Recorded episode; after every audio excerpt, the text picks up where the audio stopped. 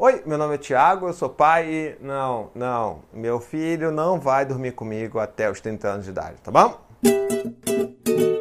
O tema de hoje é cama compartilhada! Aê! Lembra lá do vídeo especial de Natal que eu tava respondendo, né? O Pazinho Responde. Ah, inclusive, se você gosta de Pazinho Responde, deixa aqui no comentário. Diz aí se você quer que repita ou não, que aí a gente faz mais, tá bom? Então lá no vídeo, no Paizinho Responde, do especial de Natal, eu respondi uma pergunta sobre cama compartilhada. Na verdade, eu prometi que ia fazer um vídeo mais elaborado sobre isso. Então, cá estamos! Mas antes, né, vamos aproveitar aquele embalo, aquela emoção de estar tá assistindo um vídeo sobre cama compartilhada e clica aqui embaixo, assina o canal, assim você me ajuda pra caramba a crescer e você também recebe noticiazinhas né, de quando tem vídeo novo, essas coisas, né? Todo mundo se ajuda, todo mundo fica feliz.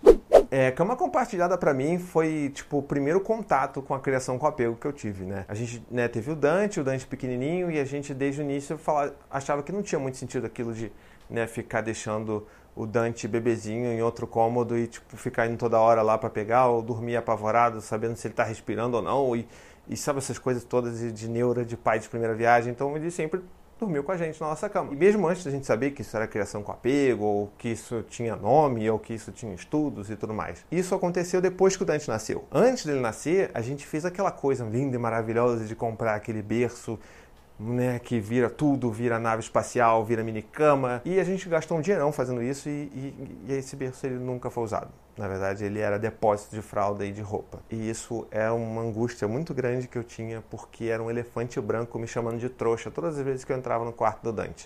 E o que é então cama compartilhada? Vamos lá, para deixar bem claro. Cama compartilhada é quando você dorme na mesma superfície que o seu filho. Então, na mesma cama, né? Ali, mesma superfície, é aquilo que é cama compartilhada. Existem outras maneiras de dormir com seu filho que tem outros nomes, por exemplo, sono compartilhado ou quarto compartilhado ou do inglês co-sleeping, que é quando você não dorme na mesma cama que o seu filho, mas ele está ali no mesmo ambiente. Então ele pode estar num bercinho acoplado na sua cama, ou ele pode estar no Moisés perto da sua cama, mas dentro do mesmo ambiente. Bom, mas por quê, né? Por que, que a gente vai fazer isso então? Bom, porque a tendência quando a gente dorme junto é de todo mundo dormir um pouco melhor. Não tem essa coisa de ficar levantando, indo buscar, né? Você vai, busca, bota para dormir, bota para rotar, bota para mamar, levanta, troca a fralda, não sei o que, bota para dormir. Depois acorda, faz tudo de novo. A tendência é que as pessoas durmam melhor. Outra coisa é que ninguém gosta de dormir sozinho. Você gosta de dormir sozinho? Eu não. Eu adoro dormir com a Anne, com as minhas crianças agora. Mas eu acho que é muito difícil as pessoas gostarem de dormir sozinhas. Então imagina uma criança que está aprendendo a viver, está tá crescendo e está cheio de medo de um monte de coisa e você ainda bota ela num quarto sozinho, escuro, para dormir sem ninguém por perto, sabe? Não faz sentido. Ah, e é claro, a gente fazer isso porque a gente gosta disso também, né? Porque tem que gostar. É importante a gente ressaltar também que cama compartilhada não é para todo mundo. Não é todo mundo que vai ser feliz fazendo cama compartilhada. Tudo bem não fazer cama compartilhada. A grande questão aqui é a gente buscar uma maneira que seja melhor para todo mundo dormir e para que as necessidades daquela criança sejam atendidas de uma maneira mais fácil e mais leve para todo mundo durante a noite. Então, se o seu filho dorme melhor sozinho no quarto dele, por que mudar, né? Agora, se você e seu filho dormem melhor juntos, por que não? E o que importa mesmo não é exatamente onde o seu filho vai dormir, com quem o seu filho vai dormir, e sim é, o que tipo de cuidado que ele vai receber quando o sol se põe. Sabe aquela história, tipo, não é porque o sol se põe que a criança vai deixar de ter as necessidades delas atendidas, ou que ela vai deixar de ter necessidade. Ela vai continuar tendo necessidade de afeto, de carinho, de segurança, de colo, de proximidade, de calor humano. E essas coisas elas são muito mais facilmente atendidas se você dormir junto do seu filho, mesmo que não necessariamente na mesma cama. Mas vamos lá, vamos causar, vamos aos mitos. É os mitos que a gente quer saber. Então, mito número um, mas e a intimidade do casal, como fica isso? E a... E, né? Eu não vou entrar muito em detalhes por causa de classificação etária do vídeo, tá bom? Mas você sabe o que eu estou falando, né? Né? Sabe? Então, meu filho, vamos lá, pensa comigo. Você tem o resto da casa inteira, ó, sala, quintal, banheiro, cozinha, o que você quiser, rapaz. Você não precisa só de uma cama. E tem outra coisa também, né? Quando você tem filho, você não é mais um coelho. Você está querendo enganar quem? É ok, antes ter filho, pá, não sei o que, mas rapaz, depois que você tem filho, a canseira braba. Não, não, é assim, não é porque o filho vai dormir com você ou não que seja a culpa né, de você não estar tá fazendo mais essas coisas né, de intimidade, coisas divertidas. É, é, a vida, cara. A vida é cansativa. Então você tá, abre mão de algumas coisas, porque você não tem mais cansa, né? Não tem mais Tem uma coisa, as pessoas acham que a gente nunca mais faz nada, né? Mas ó, a Gael é a prova de que a gente, né, teve intimidade, pelo menos uma vez, né? Então. Aí você bota que é tipo.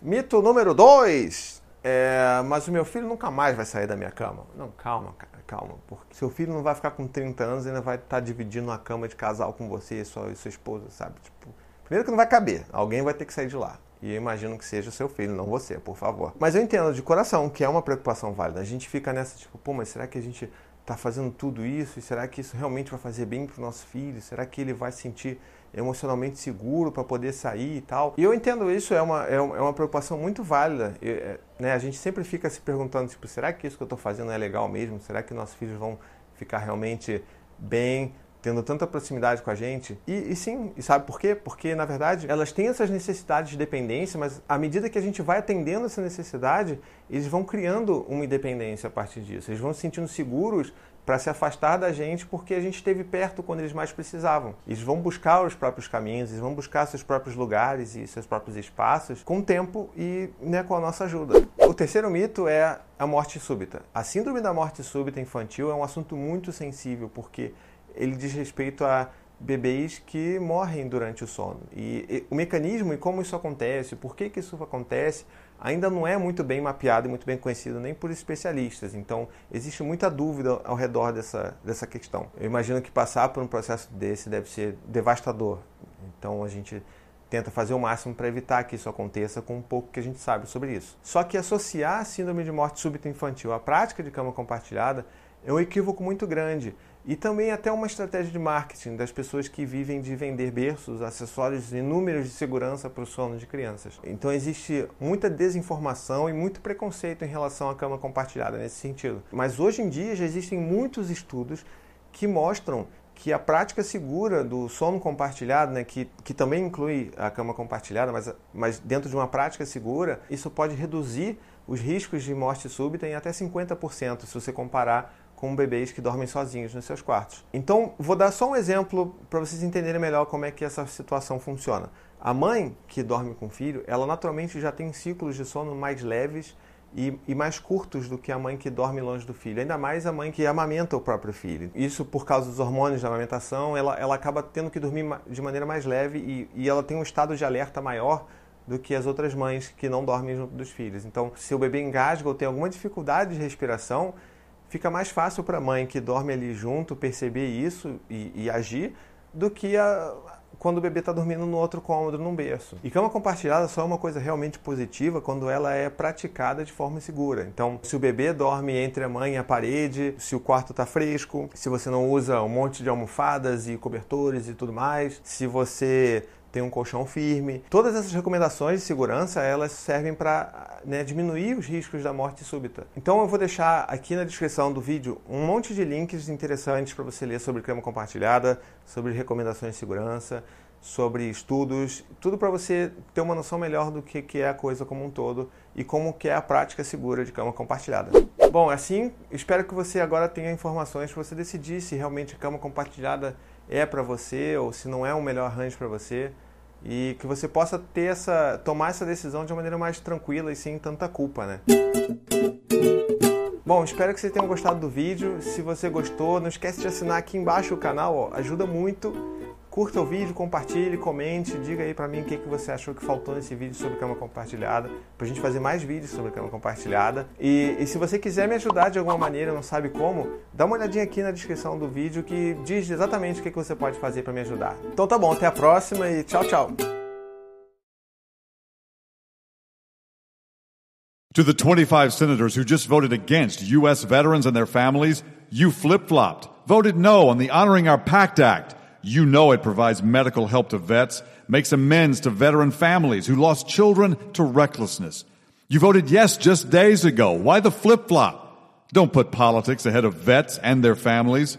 To everyone listening, contact your United States senators today. Demand they vote yes. Make the Honoring Our Pact Act law now.